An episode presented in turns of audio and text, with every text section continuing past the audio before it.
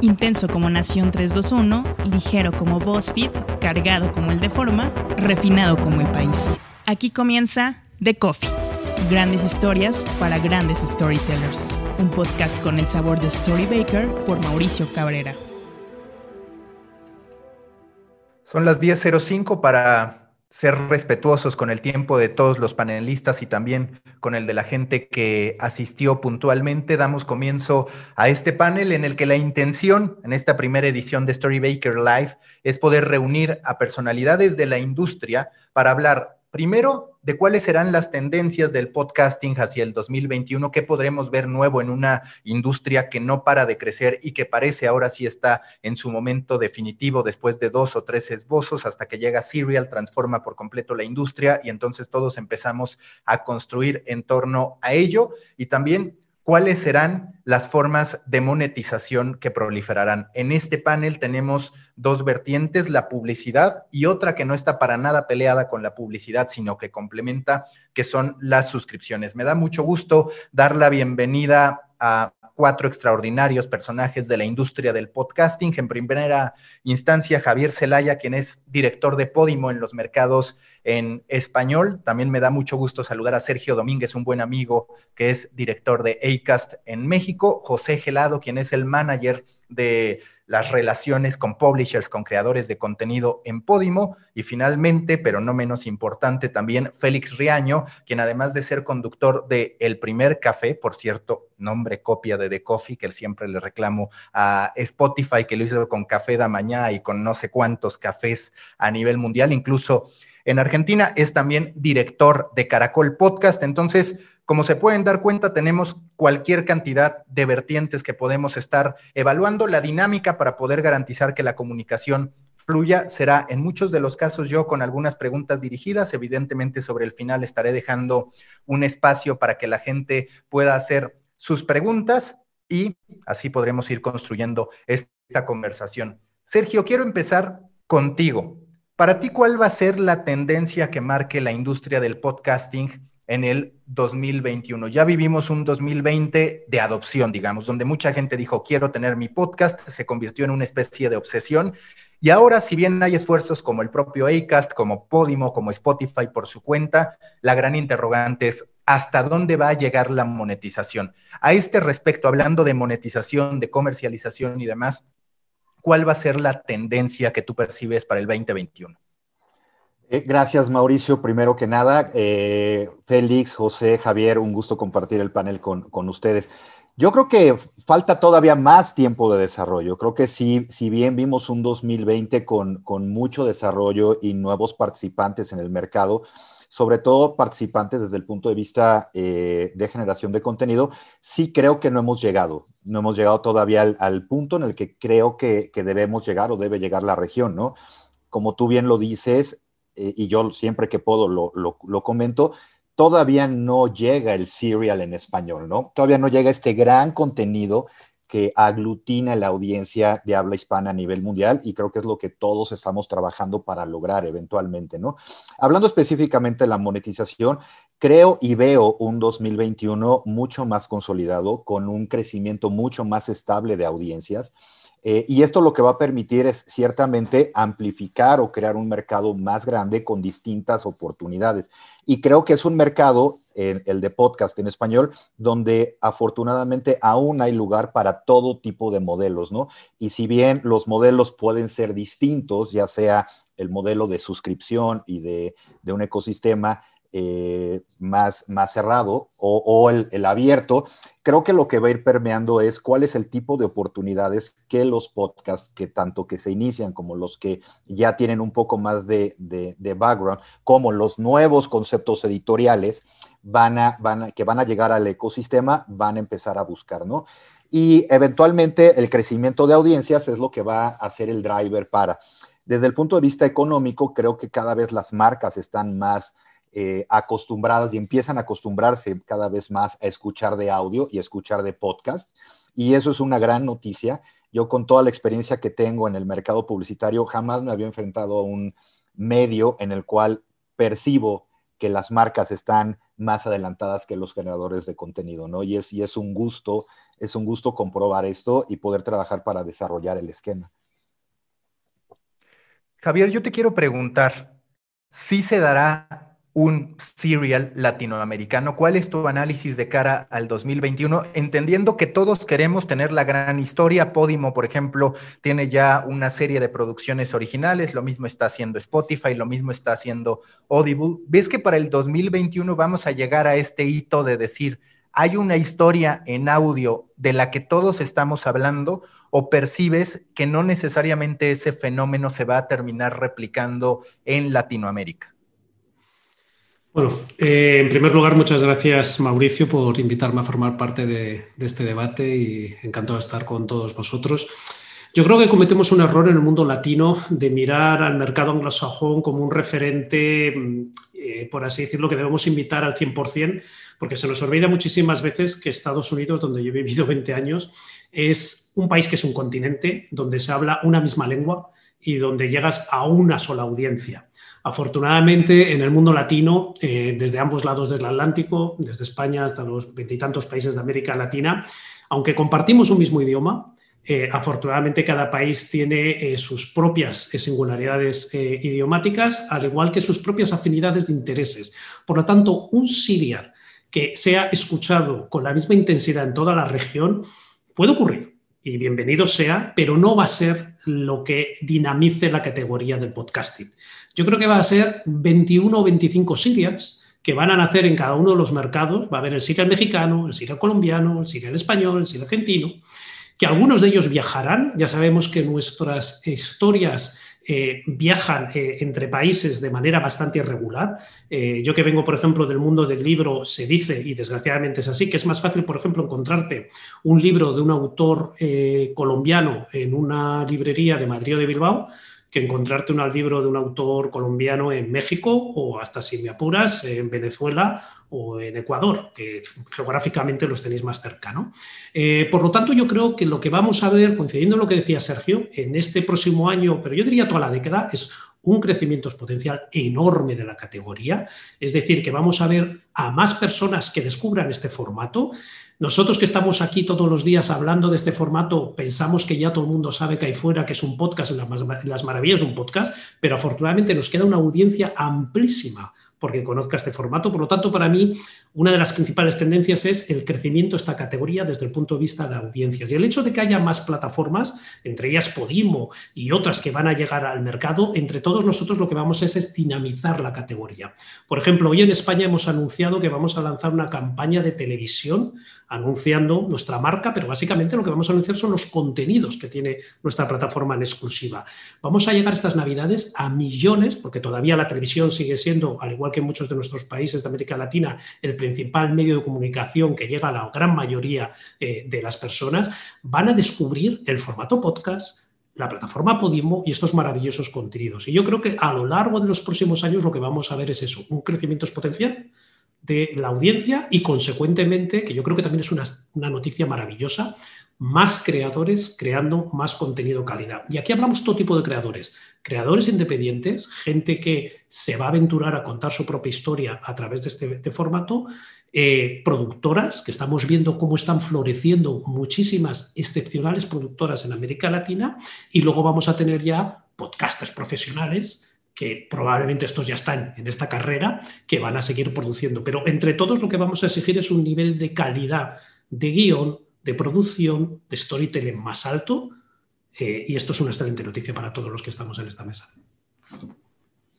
Félix, yo te quiero preguntar, que de hecho es continuación a una pregunta que te hice en un episodio que estoy próximo a publicar en The Coffee Americano. ¿Cómo percibes el rol de los medios de comunicación creando podcast, porque cuando nosotros analizamos, por ejemplo, YouTube, podríamos decir que el grueso de la industria de los medios de comunicación no se hace muy relevante. Es decir, de pronto ves a televisoras que lograron algo de fuerza poniendo sus videos, sus extractos, pero no generando producción original. Lo mismo podríamos encontrarnos con otros elementos donde no necesariamente han sido los medios de comunicación los que construyeron hacia adelante. Tú que estás, digamos, en un medio en un grupo radiofónico que se está trasladando a podcast, ¿cuál es el desafío para la industria de los medios de comunicación en el área del podcasting y cómo sí lograr ser relevantes o puntas de lanza o es que no les corresponde ser puntas de lanza y eso será mucho más para creadores de contenido independientes y demás. Mira, es, eh, es muy interesante porque el, estamos en la transición de un modelo en el que hay medios de comunicación en los que, por ejemplo, cuando tú vas a un kiosco a comprar un periódico, encuentras todos los periódicos y están allí en el mismo sitio. Cuando estamos hablando de televisión, tienes un aparato de televisión y ahí sintonizas todos los canales.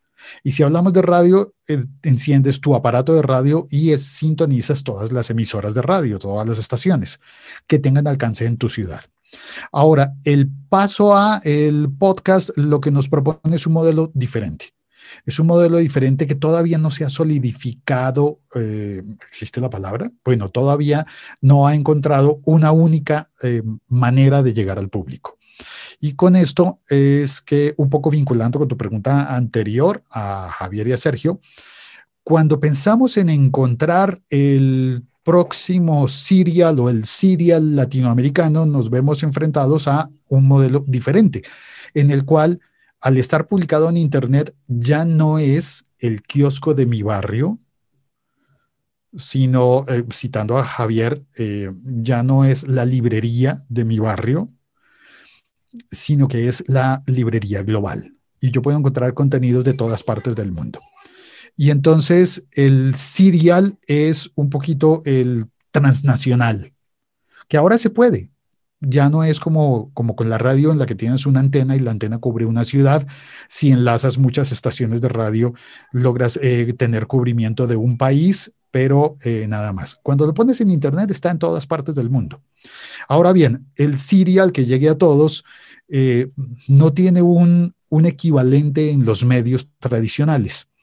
Y de alguna manera, cuando las plataformas individualmente buscan un programa con la caracterización de eh, vamos a traer audiencias a nuestra plataforma, tal vez no estamos aplicando el modelo de serial, sino el modelo de Juego de Tronos. Y lo explico. Juego de Tronos es de alcance global y eh, en todos los países del mundo hubo gente que quería ver Juego de Tronos y fue un fenómeno tan grande, tan fuerte, que todos querían tener HBO o conseguir la copia pirata pero era una serie de HBO. ¿Qué pasa con Serial, que está disponible en todas las plataformas? ¿Qué pasa con los medios de comunicación entonces, cuando los medios de comunicación están haciéndose competencia porque este contenido lo encuentras en esta radio, pero no en la otra? Y yo estoy compitiendo por tu tiempo, por tu atención, porque si tú sintonizas la otra radio, significa que estás empleando ese tiempo en mi competencia y no en mí. Y cuando aparece el podcast, ¡pum!, vuela esa frontera de la simultaneidad porque tú dices, ah, pues escuchas un podcast que no es el mío. Qué bien, yo también lo quiero escuchar. Y escucha el mío, pero escucha también otro. Yo dentro de mi podcast puedo recomendarte uno diferente. Entonces nos pone un, uh, modelo que no tenemos, eh, que no tenemos con una fórmula. Entonces, eh, estoy totalmente de acuerdo con Javier en que no podemos recurrir a la, forma, a la fórmula de los Estados Unidos porque no somos los Estados Unidos. Y lo que haya funcionado en los Estados Unidos no necesariamente funciona en los demás. Finalmente, aunque tal vez no debería extenderme mucho, eh, menciono algo que he llamado el fenómeno de la sala oscura. De la sala oscura que es eh, el cine. Cuando tú entras al cine y estás en una sala oscura, en parte se parece al, al podcasting porque tú entras y ves la película desde el comienzo ves la película y eh, no necesitas que alguien te esté interrumpiendo para decirte qué película es la que ves. Sin embargo, en la televisión sí. Entras a la sala oscura, ves la película, sales admirando al director y a los actores de Hollywood, pero cuando enciendes la luz, podría ser que a tu lado estuviese sentado un gran realizador, un gran director de tu país que está viendo la misma película y sin embargo no tiene la exposición y tú te sales de la sala y no conociste a la persona que estaba sentada a tu lado. El podcast funciona de una manera que puede ser esa, pero puede ser diferente. podría ocurrir que encendemos la luz y nos empezamos a ver nosotros, y esto es un paso enorme, que, que Mauricio nos haya reunido acá, es un poquito el fenómeno de encender la luz y nos empezamos a ver mutuamente y a descubrirnos y a saber que podemos hacer parte de un fenómeno, de un mercado que puede ser un competidor de Hollywood y en este caso un competidor de la NPR y que vamos a estar llegando a públicos que no van a ver lo que mande la distribuidora de cine o que sino que va a ver otra cosa. Es un poco caótico, pero creo que hay pistas. José, ¿qué es lo que tú miras con mayor curiosidad en torno a la industria del podcasting para el 2021? Es decir, hablamos de crecimiento, hablamos de a ritmo semilento, pero las marcas sumándose a la industria del podcasting, emergen nuevas plataformas, emergen nuevos modelos de negocio. ¿Cuál es tu principal interrogante si, si tuvieras que apuntar una de cara al 2021 en torno al boom del audio? Pues bueno, lo primero, por supuesto, gracias por, reunirnos aquí y como, como comenta Félix, es, genial encender la luz y ver quién tenemos al lado y poder hablar de, estos temas, cada uno además desde distintas perspectivas, que yo creo que eso enriquece muchísimo el, debate. Y, en cuanto a tendencias, eh, mm, certezas de cara al futuro no tengo ninguna y después de este año es que ni me atrevo. O sea, después de todo lo que ha cambiado este año, como para atreverme, y lo digo dentro de una, de una charla y de una mesa que se llama Tendencias 2021, ¿no?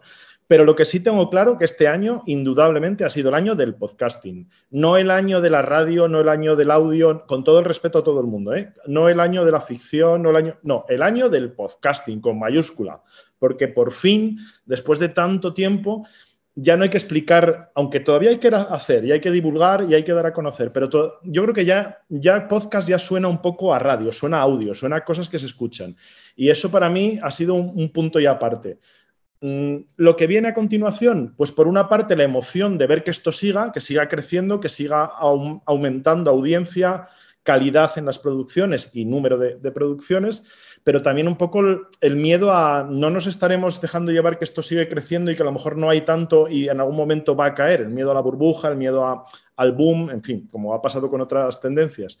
Yo creo que no, yo creo que, hay suficientes datos y cada uno, yo creo que si ponemos en común todos los datos que tenemos, porque al final las fuentes, un poco todos bebemos de las, de las mismas fuentes, vemos que hay mucho para hablar y que por supuesto las apuestas que se están haciendo no se están haciendo en balde, vamos a decir, se están haciendo porque hay unos datos que lo respaldan. Por lo tanto, mi preocupación y mi ilusión es que siga el 2021 adelante, que siga esta tendencia y que sigan acumulándose audiencias y que sigan nuevos oyentes llegando y que sigamos no solamente descubriendo los nuevos serials, sino las nuevas producciones, eh, las nuevas comunidades de podcasting, las nuevas redes de podcasting y los nuevos creadores independientes que gracias a las plataformas también podamos escuchar y que no solamente desde el cariño y el respeto, y yo, soy fan de la radio, pero que todas las listas de podcasting no estén solamente copadas en los top por, emisoras de radio y por programas de radio que ya tienen su visibilidad, sino que también coloquemos en esas listas producciones independientes, producciones de plataformas, grandes series y grandes cosas pues, que hay que, que contar.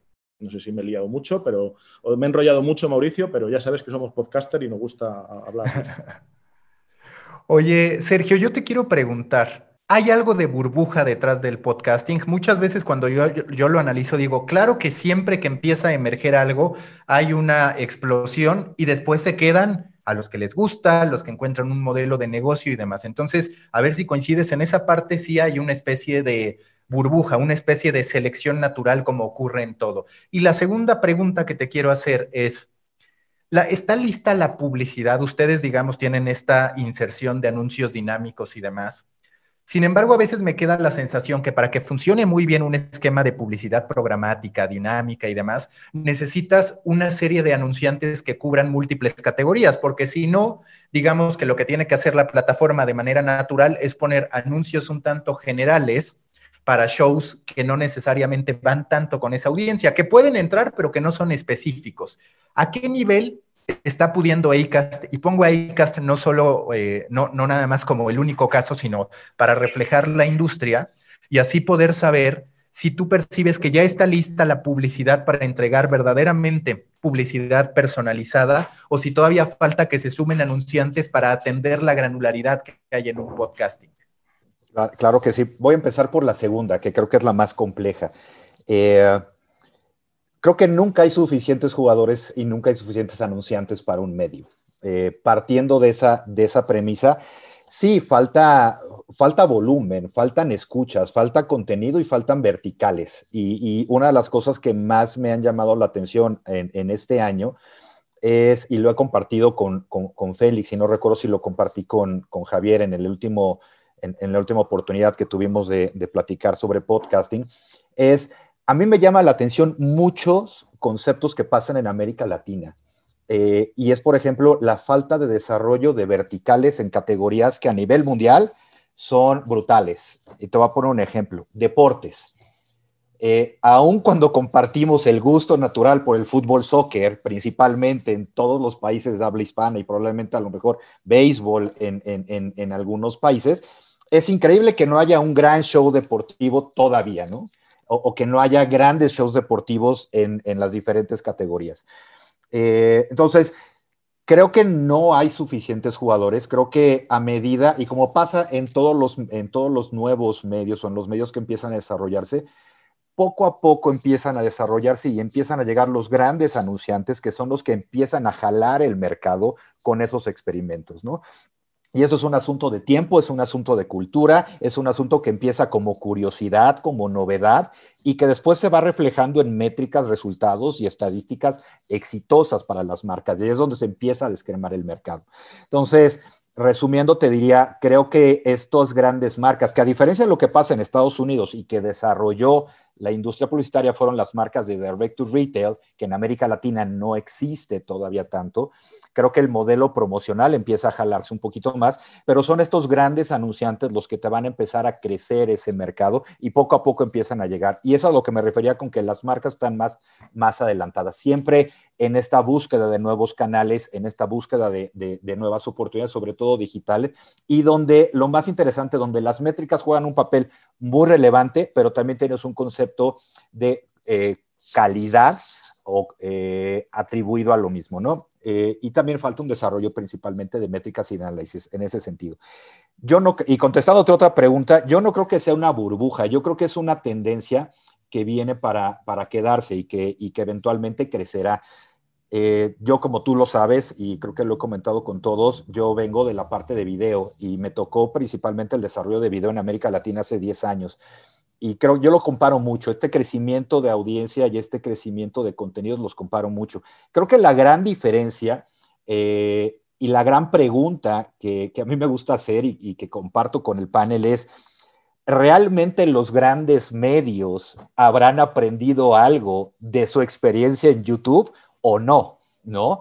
Eh, y eso es algo que, va a marcar tendencia en el futuro eh, en América Latina, ¿no? Si estos grandes monstruos que, tenemos todavía en, cada uno de los países de generación de contenido y de exportación de contenido, habrán aprendido algo del mundo digital en estos últimos 10 años, ¿no? Y de su experiencia y cómo perdieron audiencia y cómo perdieron tracción en el mercado de video. Creo que es una pregunta bien interesante y muchas de las incógnitas que vamos a tener eh, en los próximos años creo que también parten de ese, sentido por esta atracción de anunciantes y el poder que pueden tener. Yo creo que hasta el momento no han aprendido o no han reflejado mucho de ese aprendizaje que les dejó YouTube, ¿no? Hace 10 años. Y antes de pasar a otro panelista, Sergio, ¿se está haciendo buena publicidad en español? Porque tengo que ser honesto, yo en los distintos anuncios que corren en, en The Coffee y en otros shows, de pronto me quedo con una publicidad, la verdad, muy radiofónica, de bajo perfil, al menos esa es mi percepción en lo que he consumido. ¿Cuál es tu percepción como consumidor en términos de la publicidad que se está desarrollando? Entendiendo, como tú dices, que no están tanto estas empresas especializadas tipo Dropbox, tipo MailChimp, que en su momento gastaron mucho en Estados Unidos. Aquí estamos hablando de marcas masivas que están haciendo sus anuncios, por ende un tanto genéricos, al menos así se percibe que ha empezado. Fíjate que, creo que como todo medio nuevo, vuelves a lo mismo, a un proceso de prueba y error. Una de las reglas fundamentales que nosotros platicamos con los anunciantes es crear, hacer creativos nuevos. O sea, nosotros estamos en contra de transmitir dentro de podcasting el mismo creativo que se transmite en radio. Creo que son ecosistemas, entornos y experiencias completamente diferentes. Y si hay algo que creo que se ha aprendido en el medio digital es que comparte atribuciones completamente diferentes a lo que puede compartir una experiencia auditiva publicitaria en radio. Es un, es un entorno mucho más personalizado, es un entorno mucho más cuidado y sobre todo tienes audífonos. Y eso creo que las marcas en general lo están eh, eh, eh, entendiendo. Y, una de las partes de oferta de valor es déjame participar activamente más contigo, marca, para hacer creativos más exitosos y poder quitar este concepto específicamente de no me gusta, no, no lo siento nativo.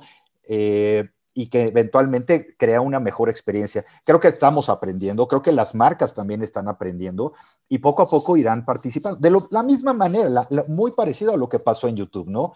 Que no puedes comparar un spot de 30 segundos que corre en el noticiero nocturno a 5 segundos o 7 segundos que tienes de atención en YouTube. Entonces, las marcas y las agencias tendrán que empezar a aprender cómo mejorar la experiencia y cómo producir mejores contenidos de marca para el, el medio per se, ¿no?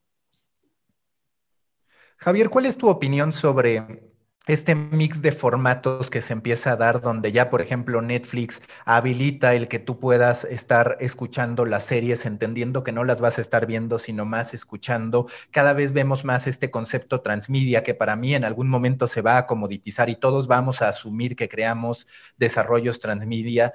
¿Tú percibes que en el futuro nos encontraremos con un Netflix que tiene podcast, con un Podimo que incluye video, con Spotify que ya empieza a hacer desarrollos de video. Es decir, ¿se van a terminar acabando estas barreras o cómo percibes que todo se va a acomodar en un contexto en el que todos queremos atrapar el tiempo de la gente y por ende si vemos que alguien lo escuchan, pues entonces el de video quiere meter algo para que también se escuche. Y lo mismo pasa con el audio, que de repente empieza a decir, voy a abrazar el video podcast.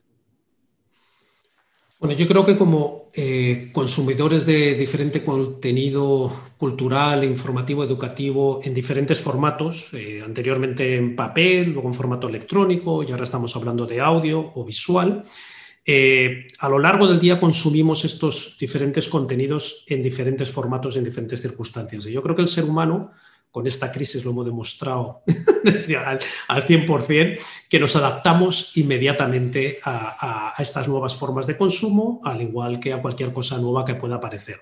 Es cierto que todas las plataformas, incluidas Podimos, siempre, como tú has dicho, por captar la atención y que esté mayor tiempo en nuestra plataforma, vamos a intentar ofrecerle, eh, más allá de nuestro eh, formato eje, en nuestro caso eh, el audio, podcast y audiolibros, otros posibles formatos. ¿no?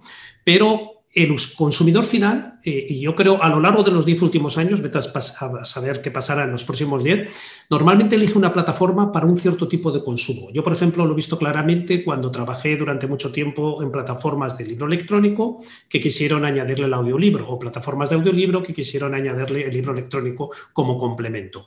Al final, eh, menos de un 10% de tus usuarios son consumidores de un par de formatos vas a tener siempre principalmente un consumidor de formato. También lo estamos viendo en los medios de comunicación. Si tú entras, por ejemplo, a muchos medios de comunicación, en España, yo qué sé, El País o El Mundo, o en México, La Reforma o el Excelsior, eh, entras a sus páginas web y no sé por qué le seguimos llamando prensa escrita. Si verdaderamente lo que ves de la manera que informan y comunican es cada día más visual y sonoro. ¿vale? Pero aún así, el usuario final el consumidor a cada uno de estos canales va a consumir un formato lingüístico, un formato de comunicación, sea textual, sea sonoro y demás. ¿no? Por lo tanto, sí va a haber transmedia y yo creo que lo vamos a utilizar más la transmedia como manera de captar atención y audiencia, pero no para retener. Al final, cada uno, uno vamos a ir a una plataforma para consumir audio, otra para consumir vídeo, otro para consumir texto,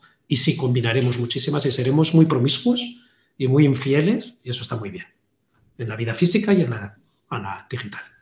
Estoy siendo irónico, que es la verdad. Oye, José, yo te quiero preguntar, ¿cuáles han sido los descubrimientos más significativos que has tenido a través de tu experiencia en Podimo? Es decir, ya eras podcaster, ahora estás con una participación muy activa en Podimo en español. ¿Qué has ido aprendiendo del consumo de la gente, de las inercias, de las tendencias, de las diferencias entre el mercado español y el latino? Donde, por ejemplo, platicando con Javier, él me contaba cómo es curioso que en Latinoamérica existe un apetito gigantesco por superarnos personalmente y profesionalmente. Es decir, este tipo de podcast de superación personal, eh, de temas didácticos funcionan muy bien, mientras que en Europa es más el entretenimiento. ¿Cuáles otros descubrimientos de este tipo podrías llegar a, a decir que tienes después de tu experiencia con Podim? Yo, eh, bueno, aparte como podcaster, también he de decir que he estado un tiempo que no he hecho podcast, pero siempre me gustaba decir que podcaster uno es, pero luego no deja de ser. Siempre eres podcaster, aunque dejes de hacer podcast. Yo creo que eso es así. Pasa con los locutores, con, no sé, con radio, con este. Hay algo que te gusta contar cosas y que te gusta difundirlo, y aunque solo lo hagas para los amigos y familiares, sigues haciéndolo. Entonces, esa, ese buscar contenido que te gusta que te cuenten cosas y que te gusta contarlas, hace pues que estés siempre intentando descubrir y sobre todo, como comentas, también en mi trabajo en, Podimo y en, bueno, y en general me gusta también hacerlo, pero por supuesto, buscar buenos contenidos, ayudar a los podcasters, y es una de las cosas que más me gusta, que su trabajo, y veo que lo están comentando en, la, en el chat, también entre las preguntas, bueno, ¿y qué pasa con los podcasters? Alguien dice con el podcasting de clase media, ¿qué pasa con los podcasts independientes? ¿Cómo destacar en los rankings, que es un poco lo que también? Pues esa es una de mis preocupaciones y yo creo que esa es también una de las, de las buenas labores que tienen las plataformas, ayudar a esos podcasts a que se oigan, a que se conozcan, sean de esa plataforma o no, porque también me gusta mucho lo que comentabais antes, lo que comentaba Félix, que ya eso de que este, este programa es mío, es mi, es mi podcast en exclusiva de mi plataforma, te vale para que conozcas la plataforma. Pero luego los podcasts evolucionan y van pues, buscando su audiencia por donde les dejes que vayan. Entonces, respondiendo a tu pregunta, que al final los buenos contenidos terminan conociéndose, terminan saliendo, tardan más, tardan menos, les costará un poco más al principio y se me ocurren muchos ejemplos como por ejemplo Radio Ambulante con NPR. Al final salió de su ámbito, de su escena de radio, de podcast para terminar llegando a todos los oyentes. ¿De dónde? Pues de donde haya buenos contenidos, en, en este caso en español, porque una de las barreras principales o de los límites es el idioma. Por lo tanto, buscamos contenidos del tipo que sea. Y al final los podcasts también lo terminan haciendo. Uniendo esto un poco también con lo que decías de, tendencias. ¿Qué es lo que funciona en cada país? Pues eso también es lo que es muy interesante, que un mismo podcast puede estar en las listas entre los más escuchados en distintos países. Por ejemplo, estoy pensando en Molo Cebrián con, Spotify. ¿Por qué? Pues porque debe haber algo, digo yo, ¿eh? no lo sé, pero debe haber algo que nos gusta, nos gusta conocernos, nos gusta saber cómo pensamos, cómo funciona nuestra mente, cómo podemos sacarle más provecho esa tendencia yo creo que está ahí y va a seguir en el futuro. Conocernos, desarrollarnos mejor, como comentabas muy bien, además, desarrollarnos mejor profesionalmente para mejorar en nuestra posición, para tener más futuro, para, bueno, mm, por ocio, por trabajo, por lo que sea. Desarrollo personal es una categoría que parece que sigue consolidándose y además quiero recordar, no sé si sido Spotify ayer o antes de ayer también lo decía, que es una de las tendencias de los podcasts que mejor ha funcionado este año y yo creo que va a seguir el año que viene. Otra tendencia que me llama muchísimo la atención, porque a mí no me convence mucho, pero reconozco que es que funciona muchísimo. True crime. Nos gustan los sucesos, los, las historias en las que hay distintos factores que, que intervienen de ecosocial, que haya tenido repercusión.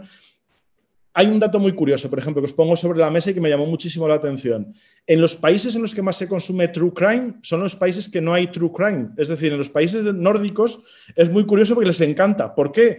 Pues porque afortunadamente no lo tiene. Entonces yo creo que les llama mucho la atención el, saber por, pues, por qué mata a la gente, no sé, por decirlo así un poco coloquialmente y siempre con muchas comillas, ¿no? Porque hay que...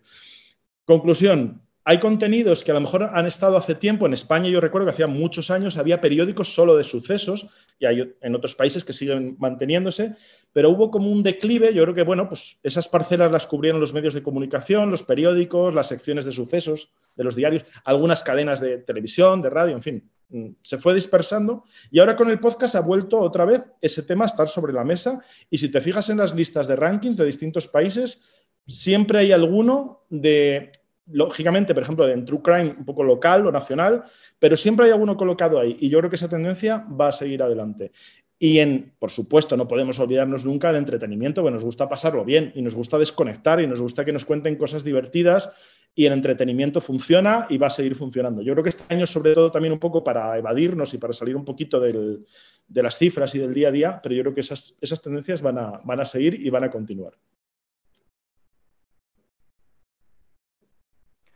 Te quiero preguntar, Félix, ¿cómo va a estar coexistiendo el podcasting y la radio? Es decir, ahora queda la sensación de que a la radio se le atribuye este esquema en vivo, por muchos ignorado, es decir, de pronto vemos en México y seguro que pasa en Latinoamérica un desinterés por la radio. En Colombia yo sé que no, que ahí todavía son grandes referentes la industria radiofónica, pero digamos que muchas veces en el ámbito político, en el ámbito social, cuando tú ves las redes sociales, pareciera que no existe la radio, pese a que es la que verdaderamente llega a toda la población. Y por el otro lado está el consumo muy evergreen, que de hecho viendo una presentación que hizo Sergio Domínguez en Podcast Generation, él habla de cómo una gran cantidad del contenido que se consume es evergreen, es decir, no es el episodio reciente. Para ti, ¿cómo llegan a este momento las radiodifusoras y se entienden la potencial ampliación de negocio que pueden encontrar a través del podcasting, porque de manera natural,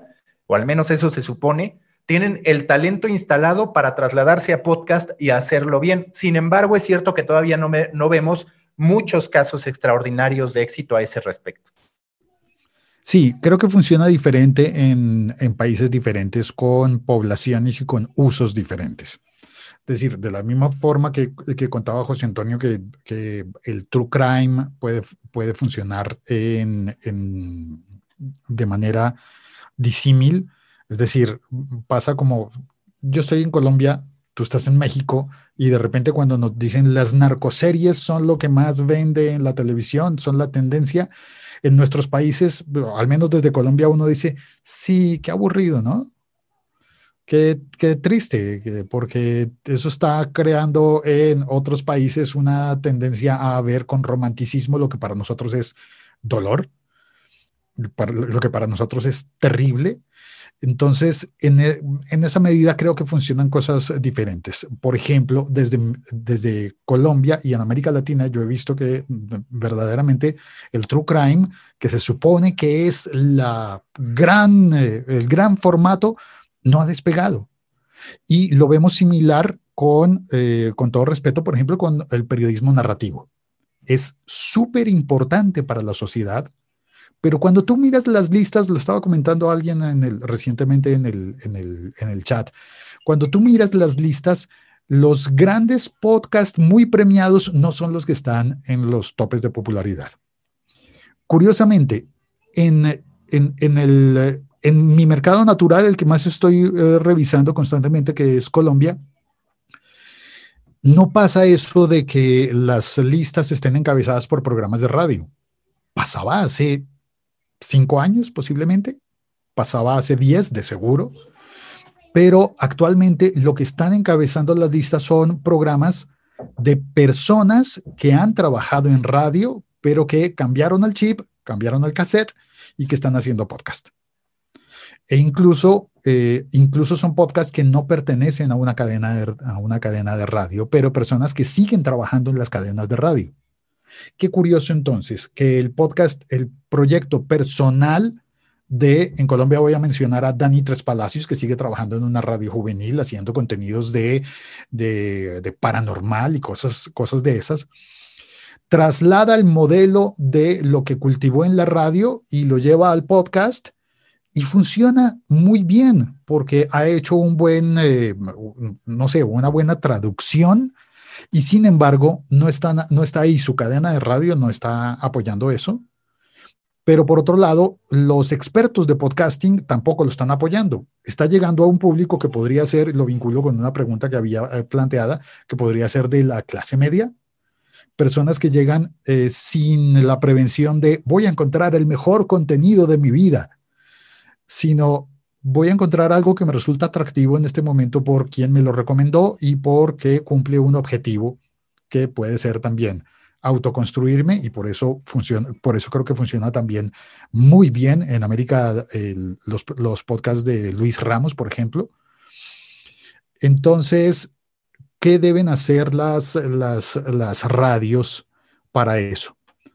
Yo creo que lo que hay que hacer ahora es buscar las tendencias, entender cómo funciona nuestra población en español y eh, satisfacer a, las audiencias, no a una, sino a las audiencias.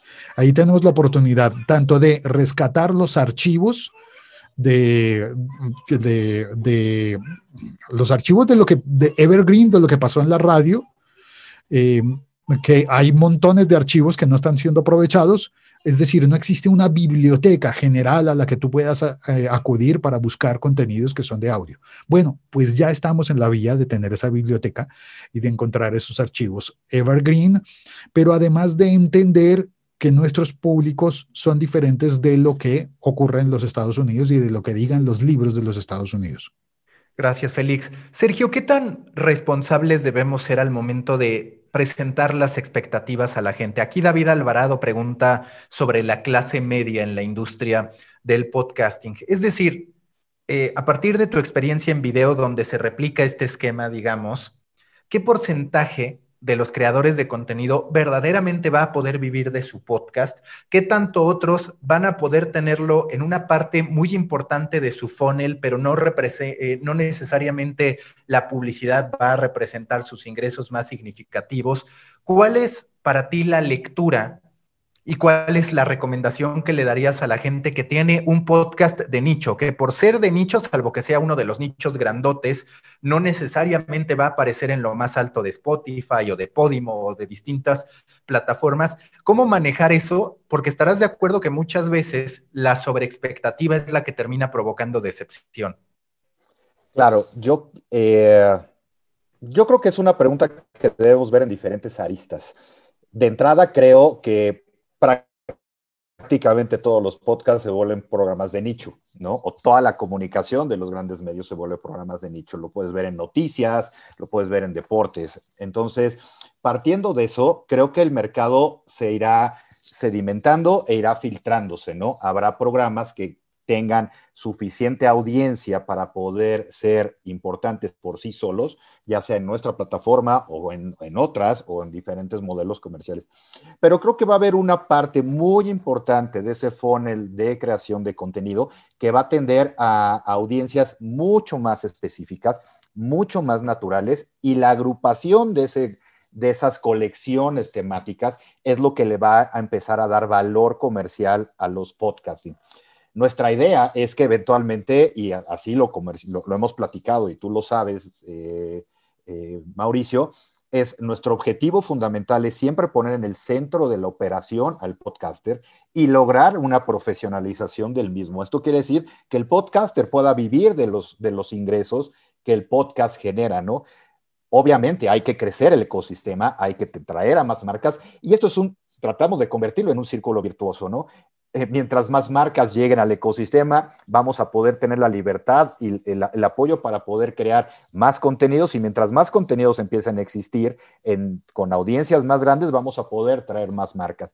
Entonces, no hay una solución eh, rápida ni hay una definición muy, muy clara. Sí creo que la agrupación, y es el camino que estamos tomando, la agrupación de pequeños podcasts hoy, van a sentar las bases de las grandes colecciones de audiencias para las marcas en un futuro muy cercano, ¿no?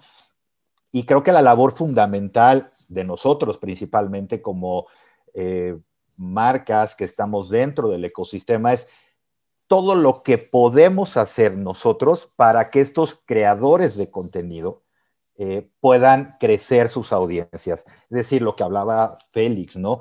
Estas participaciones cruzadas de promoción, de invitar, escuchar, pero también el traer audiencias, lo que, estás, lo que mencionaba Javier, ¿no? Traer audiencias de otros medios con esta campaña de televisión y empezarlos a invitar al medio. Pero esta agrupación de pequeños podcasts que van a poder traer eh, estas grandes audiencias va a ser fundamental. Y esa es la democratización, ¿no? Recuerda que todos los medios digitales nacen con estos early adopters.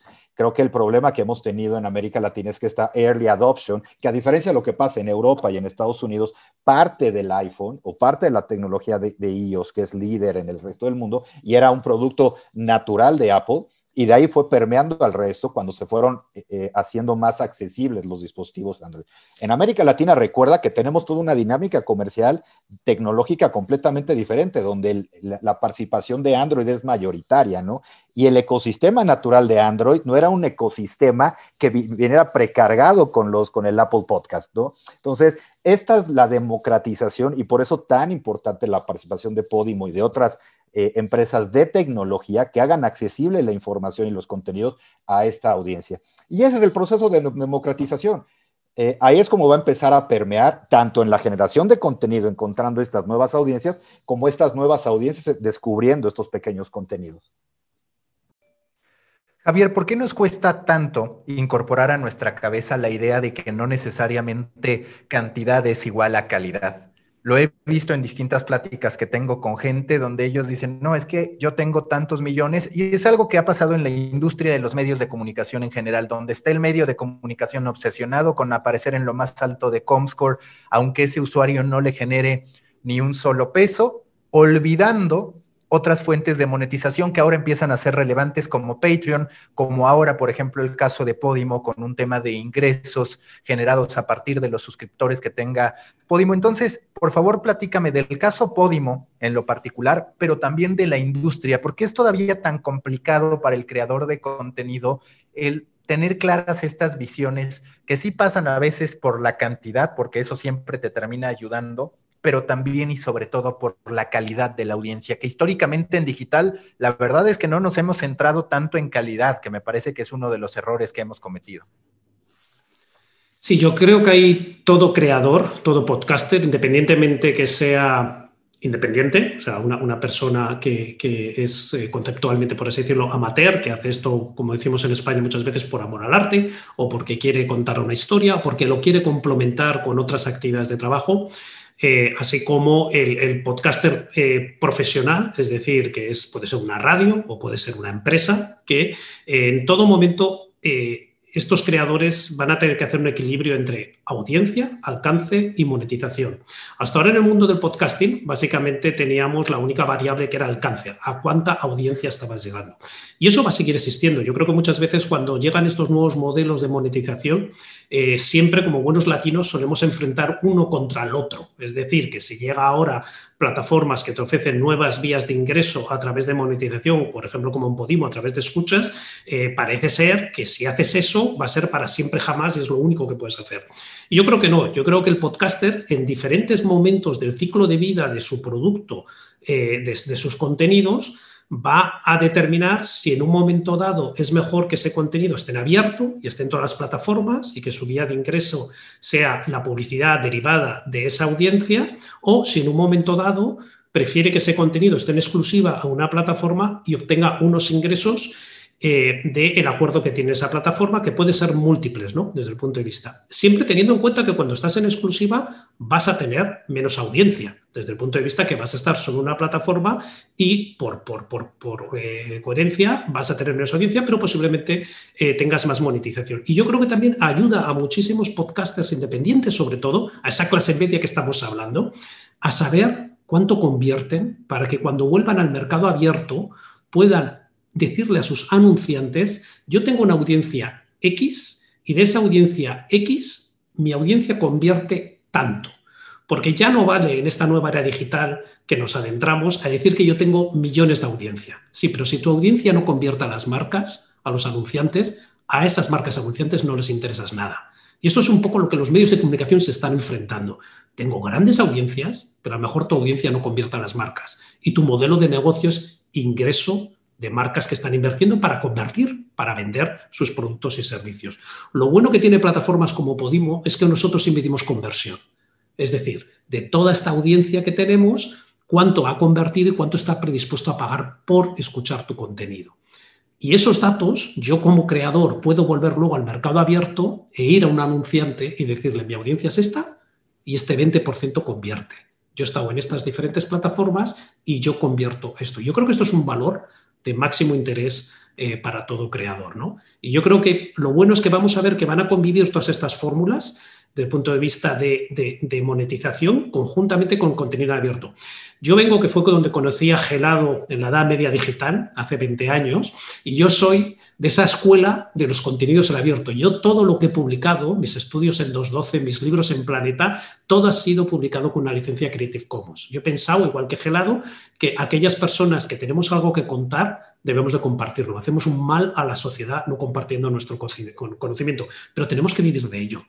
Yo no soy un convento carmelitas con todos mis respetos. Yo tengo que pagar mi hipoteca. Yo tengo que, en este caso, en el caso podemos pagar eh, los salarios y demás. Entonces, el contenido que está ahí en abierto, yo siempre asumo y defiendo que es de alta calidad. Por supuesto que hay contenido en abierto irrelevante, por no decir basura. Igual que si muchos, nosotros cuatro, nos vamos ahora a una librería en Bogotá, señalaríamos muchísimos libros de tapa dura que diríamos, estos libros nunca deberían haber sido publicados y nos hubiéramos ahorrado muchísimos árboles en el camino. El hecho de que esté en tapa dura en una librería no le da un caché de eh, calidad.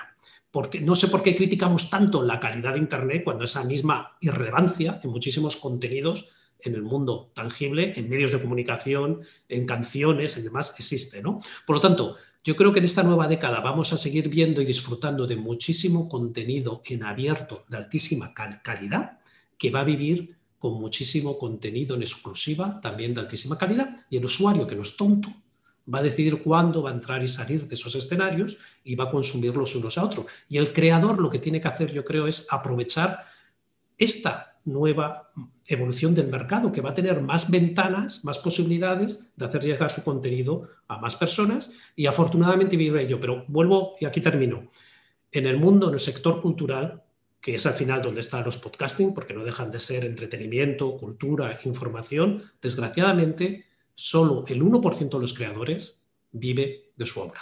En el mundo del teatro, en el mundo del cine, en el mundo del libro, en el mundo de la música. Solo el 1% de los creadores vive de su obra. El resto, como yo, tenemos que hacer mil y cuatro tareas para llegar al fin de mes. Y el mundo podcasting no va a cambiar esto. Yo creo que estamos poniendo muchas expectativas a este formato, pero bueno, habrá un 1% de la población de podcasters que podrá vivir de ello. Y es una excelente noticia. Complementando lo que ha dicho Javier, también pasa en el fútbol, también pasa en la pintura, pasa en todo. Totalmente de acuerdo. Y, además una parte positiva, Félix, que es que el podcast lo que sí está teniendo es que, como lo decía, puede ser la parte final del funnel donde si te va muy bien puedes vivir de tu podcast, pero si no es un gran acompañamiento para tú atraer clientes. Es decir, es bastante posible que la gente que ahorita nos está viendo nos busque a alguno de nosotros para algo y entonces podemos hablar de que si bien no estamos viviendo solo del podcast, sí se está convirtiendo en una fuente de ingresos para todos. Y entre más pequeño sea tu nicho, mejor. Por ejemplo, en México hay un caso sonado que es el señor de los seguros, un asesor de seguros que se puso a hacer un podcast con las dudas comunes que pueda tener la gente al momento de contratar un seguro. Ese tipo de negocio, quizás junto con YouTube, pero YouTube con un poquito más de exigencias por ser video, no se había replicado. ¿Cuál es tu opinión a este respecto, Félix, para ya pasar ahora sí al momento de preguntas y respuestas con la gente, además de un cuestionamiento último que le quiero hacer a Sergio? Claro, es, hace parte de algo que normalmente eh, respondo cuando alguien me pregunta, ¿y cómo hago para monetizar mi podcast? Y yo contrapregunto, ¿cuál es tu modelo de negocio? Y la gente suele pensar como, ¡Ah! ¿había que tener un modelo de negocio? No, yo lo que quiero es que me den, yo quiero que es que me paguen y que me paguen ya y que me paguen una millonada. Entonces, em, ahí hay unas, unas cosas que, que no alcanzamos a comprender todavía. Es decir, me ha pasado eh, trabajando desde Caracol Podcast, que uno dice, vamos a aliarnos con creadores, vamos a abrir la puerta de, una compañía que siempre ha hecho radio para trabajar con creadores externos. Em, vamos a, a, romper con la lógica de que solamente el que tiene una licencia de locución o el que tiene un trabajo en una compañía de radio puede hacer podcast, sino que todos podemos hacerlo, tiene su trabajo, pero vamos a hacerlo ok, vamos a, contribuir con los creadores de podcast. Sí, ¿cuánto me vas a pagar? Eh, mira, ¿cuánto quieres o cómo podemos dividir los, ingresos? Porque mientras no haya ingresos, pues ni esta compañía ni ninguna otra compañía te, vaya, te va a proponer eh, un pago. A no ser que, entonces, entramos a ver de dónde va a salir el dinero para sostener esto. ¿De dónde puede salir? ¿Cuál es la lógica del negocio y cuál es el modelo de negocio? Pero tenemos en la mente la, la impresión de eh, mm, yo soy futbolista y entonces la Juventus me va a, va a comprar mi pase y me va a pagar una millonada y me va a llevar a vivir a Milán porque sí. Em, y de la misma lógica, entonces yo voy a poner mi podcast en Podimo, pero Podimo, ¿cuánto me vas a pagar? Dame una buena cantidad de dinero, o si no, no, lo hago independiente. Y no funciona así. E incluso si una compañía dijera, bueno, eh, si una compañía, qué sé yo, Spotify dijera, me interesa tu podcast, vamos a hacerlo, vamos a pagar por tu podcast, pero si no funciona, no te van a comprar la segunda temporada. Así te hayan dado una millonada y te hayan llevado a vivir en Milán durante una temporada, pero estuviste toda la temporada en el banco, no jugaste, no hiciste ningún gol, entonces no, te van a contratar para la segunda temporada. Al final, entonces, eh, creo que necesitamos una visión de negocio para sostener esto, una visión de industria, en una industria en la que quepan los contenidos hechos por ciudadanos, porque los quieren hacer y porque hace parte de su, de su impulso vital que incluyan los podcasts que sean hechos como propuesta artística, ¿por qué no? Que incluyan los que son necesarios por periodismo, que incluyan los que son, los que son, incluso los que son basura, porque siempre habrá alguien que diga, para mí eso no es basura, para mí eso es muy importante. Ok, habrá nichos para eso y que incluya todo, que todo esté dentro de una gran industria, como se ha, como se ha logrado convertir en industria la editorial. Y si hay cupo para, para tantos libros como existen, debería haber cupos, cupo para tantos podcasts como existirán. No todos van a ser eh, grandes éxitos, pero algunos van a estar ahí porque la escuela lo necesita, por ejemplo. Y ahí entramos a un terreno y es que los colegios, los institutos ponen tareas de haz un podcast. Y esos existen y tienen derecho a existir. Y no hay nadie en el mundo, aquí ya me enojo, que, venga a decirle a un chico que está eh, en, en, bachillerato, decirle, tu podcast no es bueno. Ah, estás eh, intentando medir el mundo con tu, con tu metro, que tal vez no sea el metro del mundo. José, querías hacer una intervención, no sé si para defender el tema de tu edad o qué es lo que lo que pasó, que ya te ventiló Javier Zelaya, pero adelante, puedes hacer tu defensa del caso. Ay, el tema, el tema está perdido, el tema está perdido, tengo 50 años, tengo que confesarlo. Eso sí, llevo 16 dando la matraca con los podcasts, soy el pesado de, los podcasts, pero 50 años eso no me, lo, no me, los quita nadie, eso es así. Pero no, quería, quería comentar solamente muy brevemente un par de cosillas porque creo que, que pueden ser interesantes, por lo menos aquí me lanzo y voy a decir eh, lo contrario a lo que dije al principio. Es decir, algunas cosas que yo creo que van a pasar en, el 2021. Así. Eh, distribución exclusiva, no exclusiva. Ya lo comentaba así un poco por encima Javier, lo comentó también Félix y, Sergio, pero yo creo. Es la exclusividad ya no es lo que era. Es decir, va a haber exclusividad muy flexible, poco flexible, va a haber ventanas de explotación, lo llaman en, en cine, lo que pasa es que suena como un poco ventanas de explotación, pero básicamente va a haber pases para unos cuantos usuarios en una zona, luego ya pasará a otra, cuando pase un tiempo más adelante lo van a poder escuchar todos los demás usuarios, es decir, yo creo que esa tendencia va a ser inevitable, no solamente en las plataformas, sino en los propios podcasters para aprovechar todos los recursos que tienen. Eso yo creo que lo iremos viendo en el, en el 21 o no en las plataformas versus podcasting independiente, que es una pulsión que desde algunas partes un poco yo creo que se, se alimenta o se aviva un poquito el, el, fuego, pero yo creo que básicamente, al igual que ha ocurrido, y me parece muy buen ejemplo de lo que comentaba Sergio con el vídeo, no veo riesgo para el podcaster que sigan las plataformas apostando por ello. Compartí hace un momento en Bloomberg unas, unas, previsiones que hacían de que las plataformas van a darlo todo en el 21, como es lógico, y van a apostar por el podcasting, como es lógico, porque es una tendencia en alza. Pero los podcasters independientes yo creo que van a tener más escaparates, más sitios donde poder eh, poner su podcast y por lo tanto, con un poco de suerte para todos, más oyentes van a querer escuchar podcast y algunos pues van a decir, yo quiero pagar y quiero acceder a un contenido exclusivo porque me gusta. Por lo tanto, no veo tanto problema para el podcaster independiente. a la diferencia de otros medios, el podcasting es fragmentado para distribuirse. Es así, nació así, nació para distribuirse a todo el mundo. pero el podcaster tiene que tener herramientas y hay que dárselas para decir, aquí quiero distribuir, aquí no, aquí aquí quiero distribuir un poquito y aquí quiero distribuirlo todo o quiero tenerlo todo en este sitio. Yo creo que eso va a seguir adelante porque, bueno, pues cada vez va a haber más podcasters que manejen esas herramientas. Y por último, y no me lío más, facilitar la profesionalización del podcasting no significa que sea obligatorio. O sea, no, hace falta que todos hagamos, como bien decías, Félix, planes de negocio. ¿Qué planes de negocio ni qué negocios? Y cuando haces un podcast, normalmente la mayoría de la gente lo que quiere es que te escuchen, quiere contar cosas y que al otro lado haya alguien que diga, oye, pienso lo mismo o no pienso lo mismo, pero me interesa lo que dices, me interesa tu opinión. Y además, recogiendo una pregunta de alguien que decía, ¿qué pueden hacer las plataformas o los podcasters con respecto a su audiencia? Pues yo creo que sí, un poco ayudar y animar a que si te gusta lo que estás escuchando, pues que también hagas un podcast y así nos lo, nos lo cuentas a los demás. Esas son las, las reflexiones que quería compartir. Y a ese respecto, José, antes de terminar contigo, eh, la parte del claim, porque justo aquí Tony Herrera pone que no conocía Podimo y sobre todo la parte de hacer el claim del podcast. Si puedes muy rápido explicarle a la gente cómo puede empezar a monetizar de otra manera a lo que acontece en otras plataformas, por favor. Claro, encantado. Yo creo que en eso, pues todos vemos otras plataformas, todos vemos lo que se está haciendo y en Podimo, como es lógico, intentamos que sea lo más sencillo posible.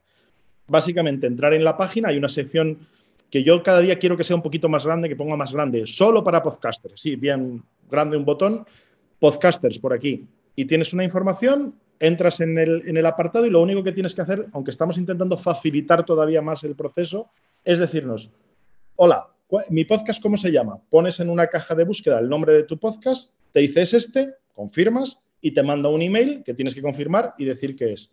Esa es la teoría y eso es, intentamos que sea dos pasos muy sencillos. Y si hay alguna pega, porque a veces se cruzan un poco los emails, en algunos sitios el, el email del feed no está disponible, pues te pones en contacto con nosotros y, para eso estamos, para resolver las dudas. Pero sobre todo es, paso uno, decirnos cuál es tu podcast. Paso dos, confirmar a través de tu correo electrónico, eh, el correo electrónico que tienes puesto en el feed del podcast, que ese podcast es tuyo. Y si no, pues jose.podimo.com, ahí está mi email para cualquier duda, cualquier problema o sugerencia con este asunto. Sergio, ahora contigo para terminar de redondear todas las alternativas de las que hemos hablado, publicidad, el tema de ingresar a partir del pago a suscripciones en una plataforma, está la alianza que ustedes establecieron con Patreon. ¿Puedes dar más información a la gente sobre esto y cómo ahora desde ACAST te puedes apoyar para generar este tipo de contenido exclusivo para tu comunidad premium?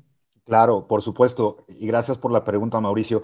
Creo que nos enfocamos también en publicidad y en plataforma, pero estamos olvidando la mayor participación que pueden tener de los podcasters, que es vivir también de sus propias audiencias, ¿no? Y de la participación y cooperación y patrocinio que sus propias audiencias pueden dar a los mismos podcasters. Y una de las alianzas más importantes que, que, para nuestro gusto van a contribuir a esta profesionalización de los podcasters es esta alianza que, que ACAST lanzó con Patreon, ¿no? Que la parte más importante es poder hacer disponible ese patrocinio o ese Patreons, eh, convertirse, eh, convertir a la audiencia en Patreons desde cualquier plataforma donde se escuche su podcast.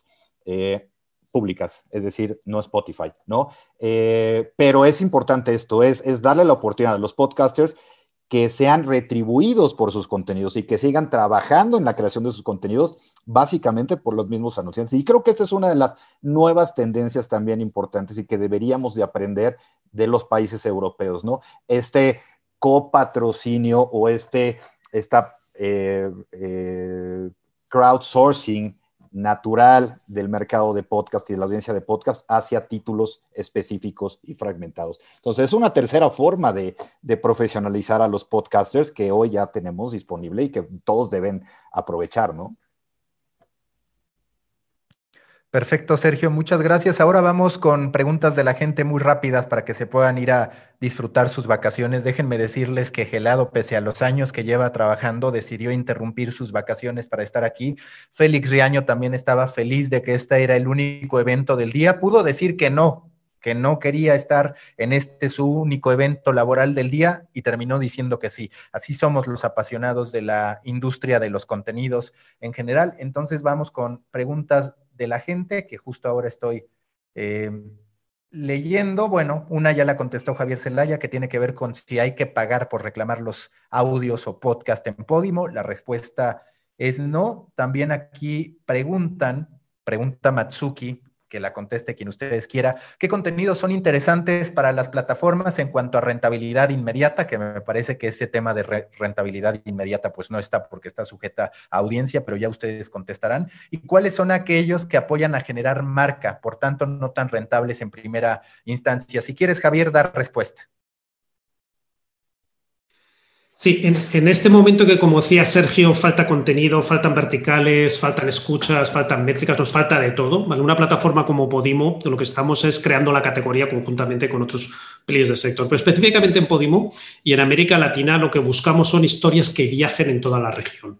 Eh, eh, hablando de verticales, como decía Sergio, eh, yo soy economista de formación, si quieres crear una demanda, primero tienes que crear una demanda generalista.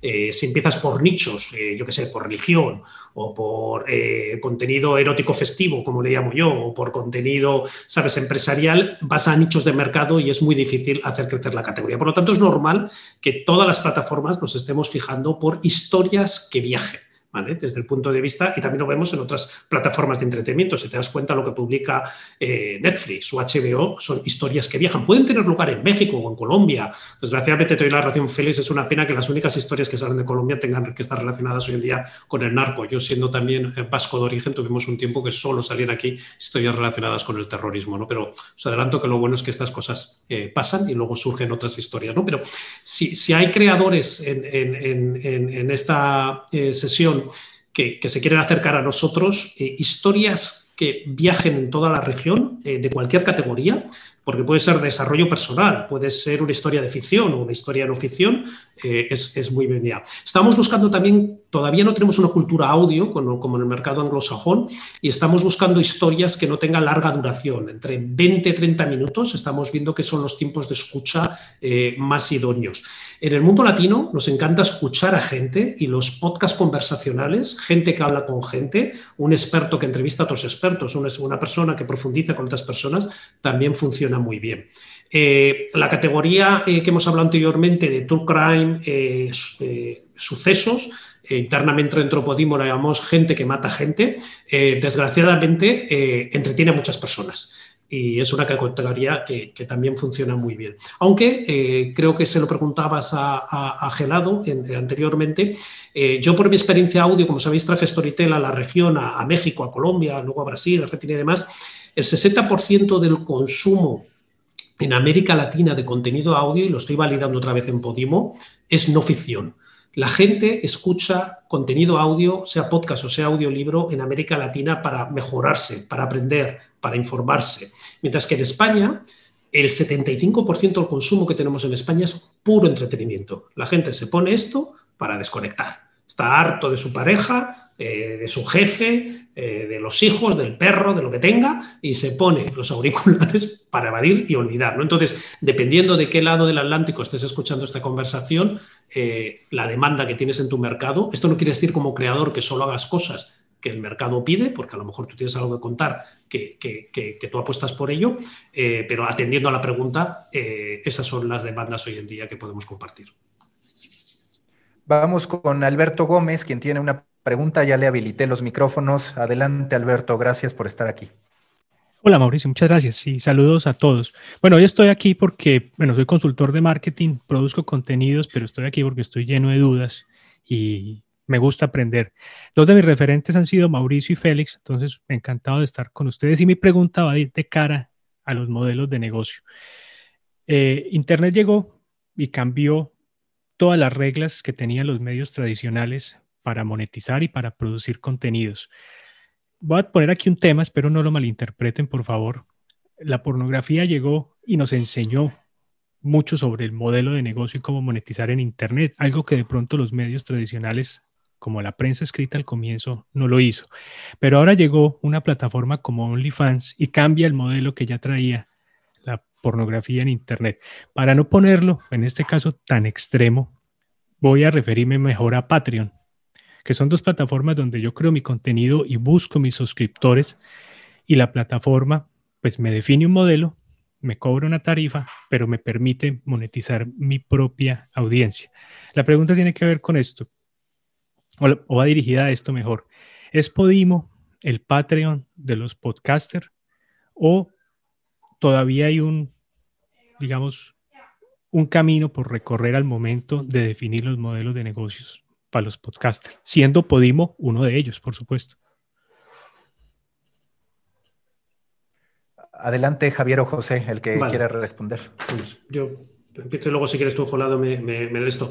Eh, esa es nuestra aspiración. Como ha dicho Gelado en, su última intervención, estamos aquí para ayudar a los eh, creadores, en el caso a los podcasters independientes, a poder llevar sus historias al mercado y aquel que lo desee poder también vivir de ello teniendo en cuenta lo que hemos dicho, que las estimaciones en todas las actividades económicas, que solo un 1% vive de ello.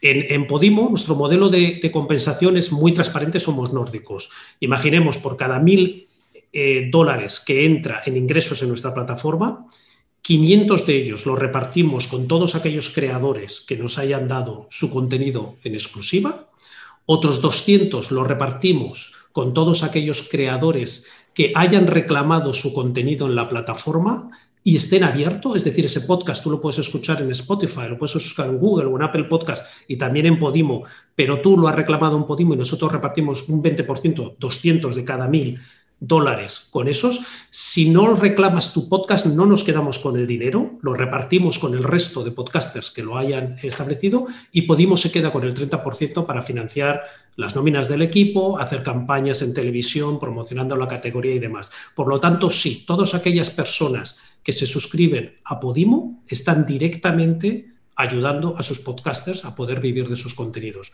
porque el 70% de nuestros ingresos van de vuelta a los podcasters. Una pregunta más, en este caso te la voy a dejar a ti, Sergio. Pregunta Lina, ¿cuál creen que debería ser una meta alcanzable que se debería poner como podcasters a nivel de suscripciones, SEO y demás? Vaya, me parece que depende el caso, pero si tú quieres ampliar sobre ello, adelante, Sergio estaba escribiéndole a, Lina precisamente la respuesta. Creo que la, respuesta, y antes si, si crees porque José tenía, había levantado la mano para continuar con la respuesta de Javier. Perdóname, José. Creo que, creo que depende de cada mercado. Eh, y yo creo que la respuesta, más allá de la métrica, que la podemos establecer, y la contesto muy rápidamente a grandes rasgos, creo que para mercados en México, para que sea una propiedad eh, con un potencial interesante en, este momento del mercado, estaríamos hablando de podcasts que tengan arriba de 50 mil escuchas regulares por mes, ¿no? A grandes rasgos. Pero vuelvo a lo mismo, depende mucho del vertical, depende mucho de la temática, depende mucho del mercado. Lo que te decía y los comentaba hace rato, no es lo mismo tener 20 propiedades medianas grandes a, tener muchas más que sumen estas 50 mil escuchas por vertical, ¿no? Entonces creo que estamos en un momento en el que afortunadamente para todos los participantes eh, y creadores de contenido hay espacio y hay oportunidad de crear eh, modelos económicos publicitarios a partir de prácticamente cualquier nivel de escuchas. Pero si quisiéramos contestar para México específicamente, el primer benchmark es alrededor de 50 mil streams o escuchas o, reproducciones de manera regular, siempre que cumplan con los estándares establecidos por IAB como participación, es decir, que tengan al menos un minuto de escucha de manera regular dentro de las primeras 24 horas eh, de descarga del episodio. Y ahora sí, José, te dejo, te dejo para que sigas con tu respuesta. algo muy, muy, muy breve solo el, añadido a lo que comentaba Javier y a lo que comentaba Sergio de, datos, un poco para que, nos hagamos una idea, en Patreon tienes un modelo que es, eh, ¿te gusta mi podcast? Pones un dinero, mi podcast o la actividad que sea artística, igual que en Coffee, Buy Me a Coffee, otros modelos similares. Pagas un dinero y accedes a mi contenido. Y ese dinero me llega a mí, menos unas comisiones y tal. Bueno, el modelo de Podimo es, además de eso, o por decirlo de alguna forma, nosotros lo que hacemos es que invertimos en contenido de calidad, en grandes series, en grandes producciones, en grandes podcasts, para atraer esa audiencia que viene a la plataforma, escucha lo que quiera escuchar. Nosotros procuramos darle buenos contenidos y producimos, e invertimos y nos asociamos con las grandes productoras de España y de Latinoamérica para tenerlo, pero el podcaster independiente dirá, bueno, me parece muy bien, pero yo como veo aquí un poco color, ¿no? Como veo un poco, pues tus oyentes, si entran en este modelo, no solamente están aportando a tu podcast, pueden escuchar el podcast que quieran, pero esa cuota pueden decir que la destinan a ti escuchándote y además beneficiarte también de la audiencia que traen otros podcasts. Es decir, es ir agregando audiencia y es un modelo complementario, por supuesto, a otros modelos existentes y que no pueden ser exclusivos o no en función del, podcaster. Tienes el modelo, como comentábamos, tienes el modelo que comentaba Sergio, audiencias, vas acumulando una serie de audiencias, pero tienes distintas formas luego de, poder, digamos, eh, monetizar o rentabilizar ese, ese podcast. También aprovecho para decir que brevemente alguien comentaba, creo que era Alina, ¿cuánto tiempo se invierte en un podcast para luego ver la rentabilidad y demás? Sinceramente, ¿eh? yo no soy de, o sea, yo soy muy de letras, soy periodista, estudié ciencias de la información, no economía, por tanto, no me salen las cuentas del tiempo que inviertes muchas veces en un podcast y de lo que cuesta hacerlo, producirlo, grabarlo, ay, que me quedó mal otra vez, oye, vienes a cenar, ya voy, que estoy terminando de editar. Eh, todo ese esfuerzo para luego lo que vas a ir recuperando tienes que mirar un poquito a largo plazo, no pensar en inversión-beneficio porque muchas veces no salen las cuentas y en muchos casos no tienen por qué salir, porque se supone que también hay una parte de afición. Pero por supuesto, la constancia del trabajo, ir acumulando audiencia, en muchos casos va a dar trabajo a, una vía nueva de ingresos para, para podcasters. Listo, José. Recta final de esta mesa. Quiero ir contigo, Félix, muy rápido. Esta es una pregunta que, que yo tengo que también aprovecho para hacértela. ¿Recomiendas a la gente pensar en un esquema de daily? Vaya, no necesariamente en el daily de información general, que otra vez siempre el comparativo directo es el New York Times, entendiendo que no somos la misma audiencia, que nuestros hábitos no son los mismos, que en Latinoamérica y en particular en Colombia todavía hay una gran tradición radiofónica. Tú participas en el primer café de Spotify y el tiempo. ¿Qué perspectiva le ves al formato daily? Insisto, no necesariamente de información general, puede ser de negocios, puede ser de eh, marketing, de superación personal, en fin, de lo que tú percibas que se puede generar en formato daily. ¿Qué opinas que puede pasar con este formato en Latinoamérica para el 2021? Creo que es un formato que puede abrir más público que puede eh, cautivar audiencias, no tanto porque la gente diga, ah, qué bueno es este programa, voy a oírlo porque es un imperdible, que muchas veces como que nos atamos a la idea de es un imperdible. Y en el daily lo que tiene es uh, una aproximación diferente en la de no te, no te preocupes, siempre voy a estar ahí y siempre voy a tener un contenido actualizado para ti, un contenido fresco. Y se juega entonces eh, a dos bandas porque tú puedes oír el contenido que es fresco porque salió hoy o el contenido que no es fresco, pero que igual es importante por algún motivo. Entonces puede jugar al, al evergreen y al mismo tiempo al lo más reciente. Entonces es un, es un formato lo suficientemente eh, dinámico como para lograr llegar a más públicos, en esa medida tiene más oportunidades de llegar, a, de llegar a las personas, pero por otro lado es muy exigente para los realizadores. En muchos casos hay personas que dicen, pero ¿qué digo hoy? ¿Qué? ¿Pero de qué lo hago? Entonces pues, corremos el riesgo de sacar episodios que no son lo suficientemente buenos simplemente porque nos habíamos impuesto la obligatoriedad de publicar todos los días. Voy a publicar todos los días, así no sea bueno. Y pues tal vez eso empiece a jugar en contra. Por ahí están mis hijas gritando. Y, esas son daily, ¿no? El trabajo de papá es daily. Eso sí, sí, 24/7 además, entonces todos los dolores de cabeza incluidos. Oye, José, bueno, muchísimas gracias, Félix. José, ¿alguna última intervención que quieras hacer? Pues que hagan un podcast. Si nos están escuchando y no tienen un podcast, que hagan un podcast. Y si tienen un podcast, pues que nos lo comenten, como bien has dicho, en el chat para poderlo descubrir y que lo den de alta pues, en todas las plataformas y, directorios para que lo, podamos escuchar. Ese es, el, ese es el mensaje para estas navidades. Y que escuchen podcast también, claro. Javier, en estas Navidades, ¿qué recomiendas escuchar? ¿Qué recomiendas descubrir? Ustedes, por ejemplo, acaban de lanzar una historia apasionante sobre un matemático que encontró, digamos, a partir de la elaboración de un modelo, la forma de predecir el futuro. Entonces, no sé, además de ese, ¿qué podcast se te ocurre que la gente debe descubrir, ya sea en Podimo o en alguna otra plataforma?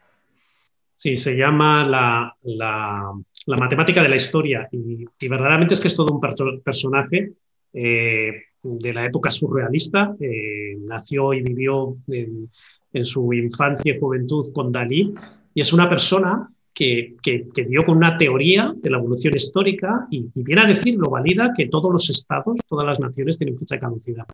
Eh, que los estados nacen, los imperios nacen y que tienen cinco ciclos y básicamente ha sido muy polémico y hemos tenido muchísima aceptación en el mercado español porque esta persona eh, llegó a predecir, yo qué sé, la caída de la URSS, la unificación de Alemania, las guerras de Vietnam, la desintegración de Yugoslavia. Y dentro de su teoría dice que el Estado español eh, se va a desintegrar en, a finales de esta década, en el 20.029, que es el fin del imperio español, que desgraciadamente sufristeis en América Latina hace 550 años, y es su teoría de la eh, evolución histórica. Yo lo recomiendo a la gente, está excelentemente producido y es una historia fascinante. ¿no? Y de América Latina, eh, recientemente ha muerto Maradona, y hemos liberado, están en todas las plataformas, está en Spotify, está en Google, está en Apple, eh, parte de una historia que nos han escrito sobre la vida de Maradona, se llama La pelota eh, no se mancha, y son 10 episodios atendiendo a su camiseta eh, de 10 minutos cada uno y recomiendo esos dos podcasts para que la gente lo escuche, lo disfrute y que pase una buena Navidad escuchando podcast. Perfecto, antes de ir con Sergio, y nada más porque estamos en épocas navideñas tipo Santa Claus, vamos con Lorena Portillo, quien tiene una pregunta, le permití hablar, entonces adelante con tu pregunta, por favor, Lorena. Ay, qué amables, gracias. Eh, la verdad es que no me pude conectar temprano y quería recuperar todo esto. Yo soy locutora de radio en, México, en Durango específicamente, y quiero animarme a dar el salto al podcast, pero este, necesito, todavía estoy muy temerosa y quiero alimentarme mucho antes de dar el, paso y me gustaría mucho recuperar toda esta sesión. Gracias, buen día. Perfecto, sí, no te preocupes, ni tú ni nadie de los aquí presentes o de los que no pudieron acudir, lo que voy a hacer es compartirle a Podimo, compartirle evidentemente a Sergio, a Félix la liga para que puedan escuchar, para que puedan revivir el video. También lo voy a subir como, digamos, formato podcast a, a The Coffee, entonces no van a tener ningún problema en poder recuperar la sesión. Así que tú tranquila, Lorena. Sergio, finalmente contigo, ¿cómo puede la gente, cómo puede el creador de contenido, además del mensaje que tú quieras dar de un último mensaje, ¿cómo puede la gente entrar en contacto con ACAST para decir si es una plataforma en la que confío, con la que quiero trabajar, que creo que puede resolver algunas de mis necesidades de monetización? Gracias, Mauricio. Primero que nada, gracias a todos los por, darme la oportunidad de compartir este tiempo con Félix, con José, contigo, con Javier, que son grandes profesionales. Eh, yo creo que al final es entrar en contacto con ACAST. Creo que las grandes eh, cualidades que tiene la plataforma, independientemente de, volver a comentar los dos, los dos eh, ejes fundamentales de la filosofía corporativa, que es un ecosistema abierto, la máxima distribución para sus contenidos y poner en el centro de la operatividad al creador del contenido. Eh, los invito a que busquen en Acast, hay plataformas, ya hay paquetes desde gratuitos hasta el paquete más importante donde eh, está la distribución y sobre todo, y alguien lo comentaba en el, en el chat, es todas las métricas y toda la data y analítica que eventualmente vamos a seguir necesitando y tenemos que seguir desarrollando en, el ecosistema, ¿no? Eh, y ahí van a encontrar diferentes, eh, diferentes opciones, incluso la opción de, de, utilizar Patreon en sus diferentes plataformas, en las diferentes plataformas, eh, y obviamente entrar en contacto con nosotros para platicar más a detalle de eh, estrategias de crecimiento, de cómo les podemos ah, contribuir a, generar más audiencia en sus podcasts con todas las herramientas y estrategias que estamos implementando en el país y obviamente el equipo comercial, ¿no? Que estamos eh, constantemente trabajando con las marcas para poder llevar inversión publicitaria y tratar de hacer crecer el ecosistema. Muchas gracias a Sergio, muchas gracias a Félix, a José, a Javier, todos entrañables amigos y profesionales de la industria. También muchas gracias a ustedes por haber participado en esta primera edición de Storybaker Live. La promesa es que para el próximo año estaremos haciendo este ejercicio tanto en materia de podcasting como también en las distintas temáticas que solemos cubrir a través de Storybaker. Les recuerdo que podrán ustedes revivir esta conversación, este panel, tanto en formato video como también a través de podcast. Lo publicaré como un episodio dentro de, de Coffee, el podcast que hago desde 2018. Yo soy Mauricio Cabrera y a nombre de todos les deseo una feliz Navidad, un próspero año nuevo y también que la rompamos como industria para el 2021. Muchas gracias y hasta la próxima. Gracias. Gracias a todos. Busca la próxima semana un nuevo episodio cargado de emprendimiento, endulzado con grandes historias y narrado por grandes storytellers. Suscríbete a The Coffee, un podcast de storytellers para storytellers, un producto de Storybaker por Mauricio Cabrera.